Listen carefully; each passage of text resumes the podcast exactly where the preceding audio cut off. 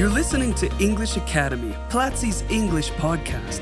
Learn about different topics as you improve your English listening skills. Join Platzi and have access to courses on product design, audiovisual production, data science, business, English, marketing, and more.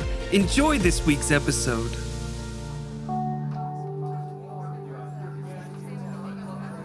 Welcome to English in Action, a podcast by Platzi English Academy. I'm John, faculty manager at Platzi, and joining us today is Sergio Lescano, one of our in-house English teachers at Platzi. Hey Sergio, welcome. How are you doing today? Hi, John. Thank you so much. I am doing very well. Thanks for asking. How are you? I'm doing very, very well as well. Sergio, very excited to have you here for the first time in one of our podcast episodes. I've prepared some questions, so are you ready? Yeah, yeah. I'm definitely excited. It is my first time here on this podcast, so bring it. In this episode of English in Action, you will get to know Sergio, his professional background, career, and experiences. So, without any further ado, Sergio, let's start. You know, why don't you tell us where are you from? You know, what's your experience in this educational field? Where have you worked? Tell us all about you.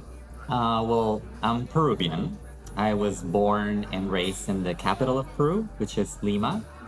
And I've had, you know, a lot of experience teaching English. That's been what I've done most in my life. But in addition to that, I've also worked as a translator and interpreter. I have a bachelor's in communication. So there's lots of things that I've done in my life.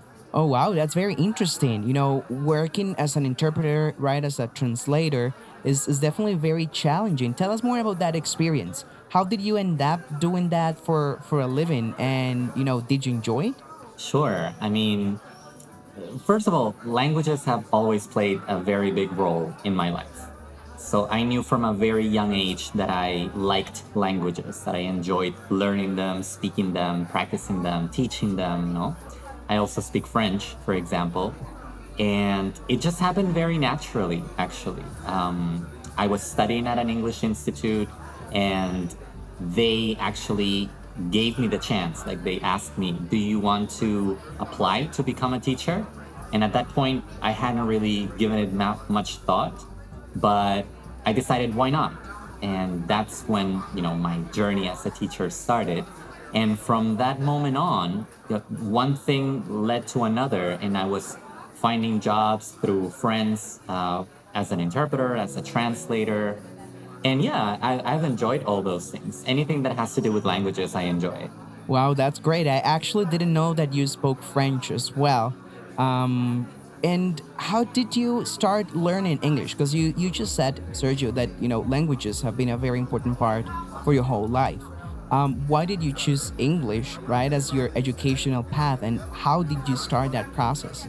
Well, I definitely have to give a lot of credit to my first, first, first English teachers back in elementary school, like when I was seven or eight years old. You know, uh, I had really good English teachers, very, very kooky, very quirky, very fun, and they motivated us a lot for sure.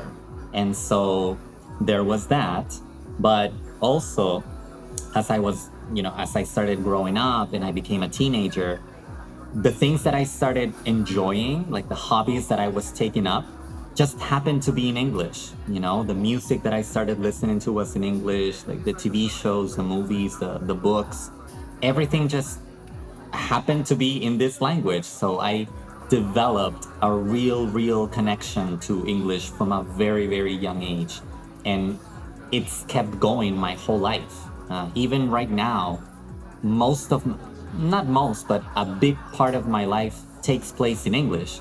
It's part of my job, but it's also how I communicate with, with some other friends too. So it's a super special language for me, for sure. Wow, fantastic. And and I agree with you there because definitely, you know, teachers play a crucial role in one's education, right? They can motivate you a lot towards things you you've never imagined or they can also demotivate you a lot. So I'm glad you had this this great teacher who encouraged you, you know, to pursue a life through English and hence why you're here, right?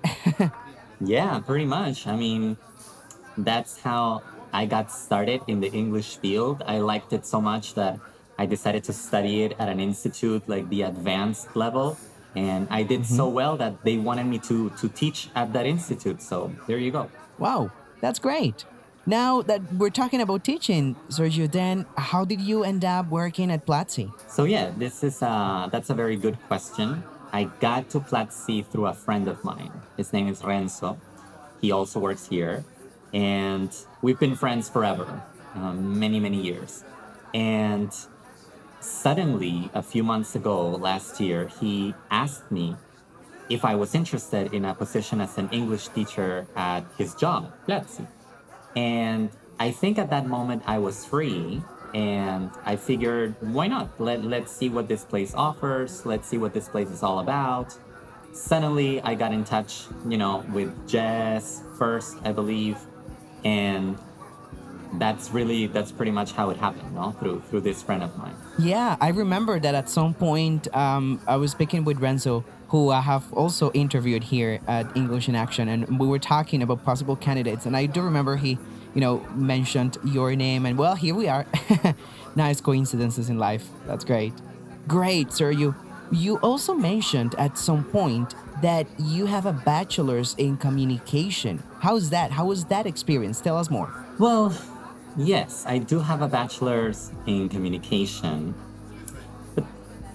it's really not something that I'm that, let's say, passionate about. In fact, that's the other side of the story about me starting to become an English teacher because before that I was studying communication at the university but I wasn't really that into it. I wasn't really happy with the courses I was taking just with the experience you know, in itself. Mm-hmm. So when the opportunity came around to start teaching, I took it and I had this, you know, pending career that I was already doing. So mm-hmm. basically, I finished it. I managed to finish. That's how I got my bachelor's. But again, it's not really something that is, is would be my passion, no? Mm-hmm. Yeah, and, and, and I believe that has happened to several of us at some point in our lives. Like I had started, like some students already know this story, but I initially started, you know, studying civil engineering, and here I am as an English teacher pursuing a master's in education. Something that I, at, at that point, I never thought, I never imagined I would do. Uh, but then I discovered, like you mentioned, like my real passion, and it was English and, and education in general terms. So I definitely feel you there, right? And I'm pretty sure like several people will relate to, to that story. But I'm pretty sure it was a learning experience as well. What can you tell us? Tell us something. Tell us something, Sergio, that you learned from that experience when you were pursuing this bachelor's degree in communication and when you realized, nah, this is not really my passion. What did you learn from that experience? Well, I I think what I learned most is just first of all the value of commitment.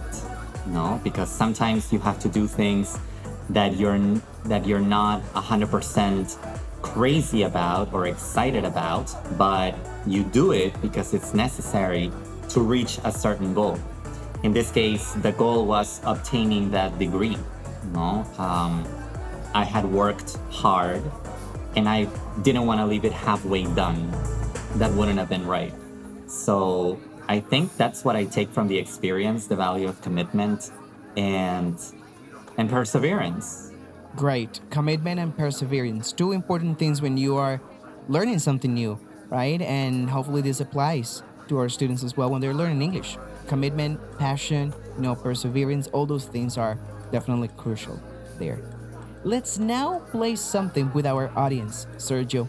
I want you to share with us three facts about you, but one of them won't be true. Let's see if I can guess as well. Are you ready? Sure, yeah. All right, perfect. Tell us those facts about you. Okay. So let's see.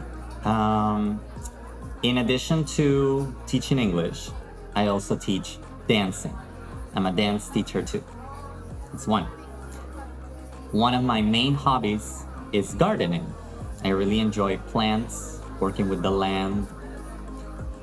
And finally, I'm really, really, really into horror movies. That's my favorite movie genre. Oh, wow. That's going to be very challenging for me as well. So, everybody, stay tuned to find out the answer.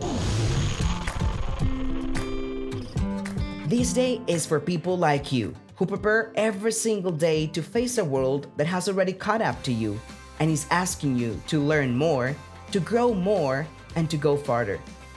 This day is for people like you, for whom the only constant variable is change, and for whom staying put is simply not an option anymore. Today is the day when you finally stop saying, I'll start tomorrow, or I'm too scared to try. Why stay behind when you can go beyond?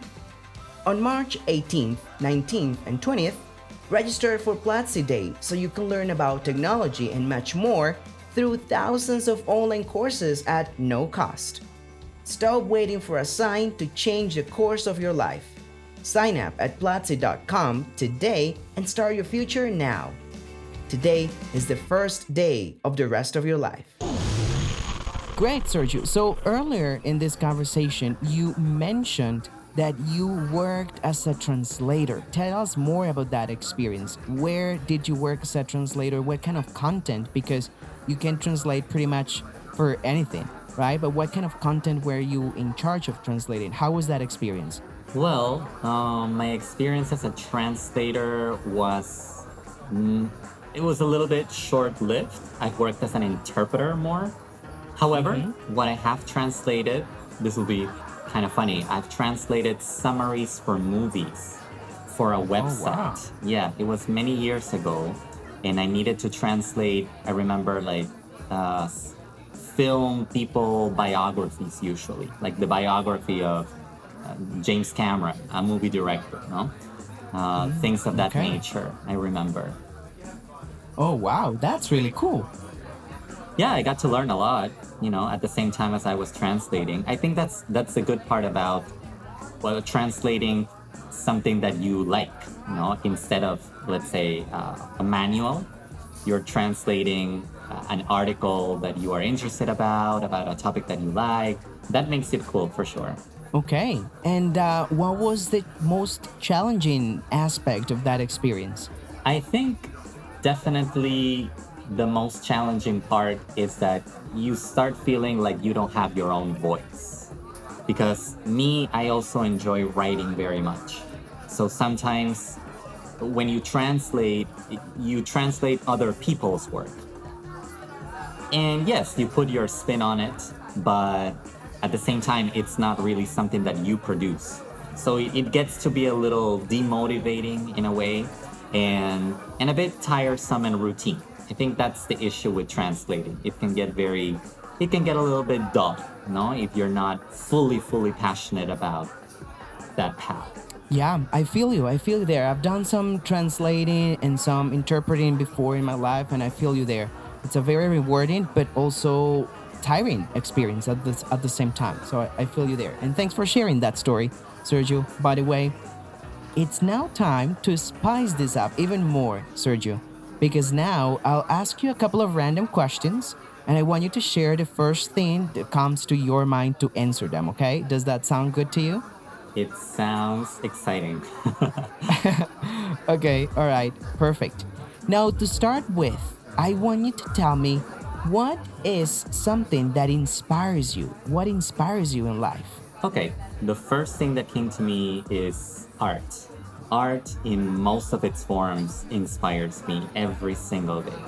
Um, I'm a big movie fan, music fan, um, theater, literature. So there's so much art out there that can inspire you to do amazing things yourself. So for sure, art. Okay, fantastic. Yeah, art, of course. Hmm. I think you're giving away some some clues for you know for the trivia question that we had before, but that's okay. That's fine. now, second question, Sergio. How would you want to be remembered for future generations? How would you want to be remembered? Hmm. I definitely enjoy the reputation, the image that I'm building for myself right now, just because my life hasn't ever been about just doing one thing. And I like that. I don't like the idea of doing one thing for the rest of my life. I like switching it around. So I would like to be remembered as someone who went after their dreams, as crazy and as different as they were from each other, but that they did it. They tried it, uh, they were successful at these different things, and they were true to themselves. Wow. They were true to themselves. That's interesting. And uh, last but not least, Sergio, what's the last thing you watched on TV and why did you choose to watch it? well, that's very easy. Uh, just last night, I was watching an episode of Will and Grace. It's um, it's a TV show from the late '90s, early 2000s.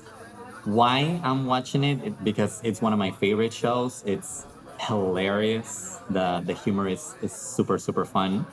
And yeah, that's the last thing I watched. Okay, all right, interesting. I can tell you like movies as well. So thank you for sharing those thoughts, Sergio. We've had definitely lots of fun, and let's now get, let's now see if we can guess the false fact about you. Okay, so tell us the options once more. All right. So the options were, uh, I am also a dance teacher in addition to teaching English. Second one is I'm really fond of gardening I love working with plants and with the land. And the last one is that I really, really enjoy horror films. Oh, God.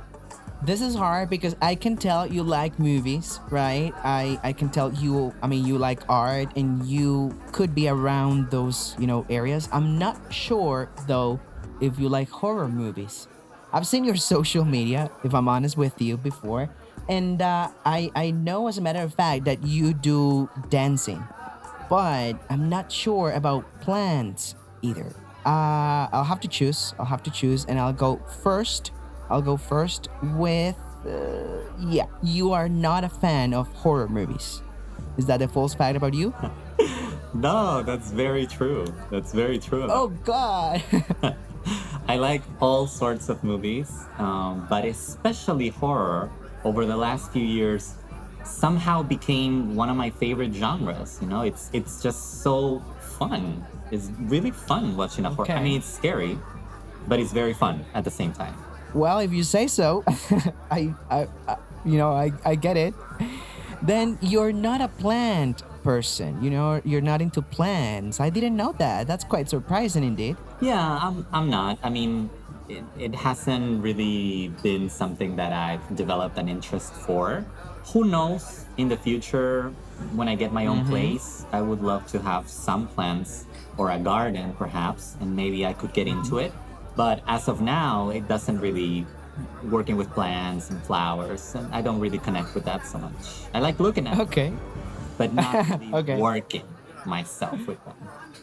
All right, good. All right, that's that's fair. And thank you for sharing those interesting facts about you, Sergio. It's been a great pleasure having you here and getting to know you a little bit more, understanding, you know, your background and all those things you've lived and, and your experience. Before we go, I want you to share with our community some advice on how to pursue your goals. Because it seems, you know, you've made some radical decisions in, in your life, right? When you switched careers. So, what could you advise you know, to our students on how to pursue your goals, their goals. Yeah, you're right about that. I have made some pretty radical choices in my life. But that's the interesting part. Those are the choices that I'm proudest of. So, my advice for people would basically just be people end up regretting more the things that they never tried instead of the things that they actually tried you know? So if you have something that you want and you feel it you feel that you are good at that that you would be good at that my advice is go for it. Go for it. Stop wasting time doing other things that are not really fulfilling you and go after what you really love because time is of the essence you know we're not going to be here forever so you might as well take advantage of the time that you have now and pursue those goals while you can Wise words there. Take advantage of the time and pursue your goals right now. And if English is one of your goals, well, don't wait anymore and go for it. So, thank you for that piece of advice. Sergio, where can our students find you? Well, uh, they, they, can find me on LinkedIn. I'm there as Sergio Lescano, same as Instagram, Sergio Lescano. You can reach out to me there. We can talk about movies, talk about dancing, not about plants. yes, yes, we, we, we've learned that. So thank you so much, Sergio, for accepting this invitation. And also thank you, everybody, for listening to English in Action. Next week, we will have a brand new podcast episode. So go to platzi.com slash action and watch a free class. Till the next time. This was English Academy, Platzi's English podcast. Thanks for listening. Share this podcast if you liked it and let us know which topics you would like for us to discuss in future episodes by going on Twitter and using the hashtag Platzi English.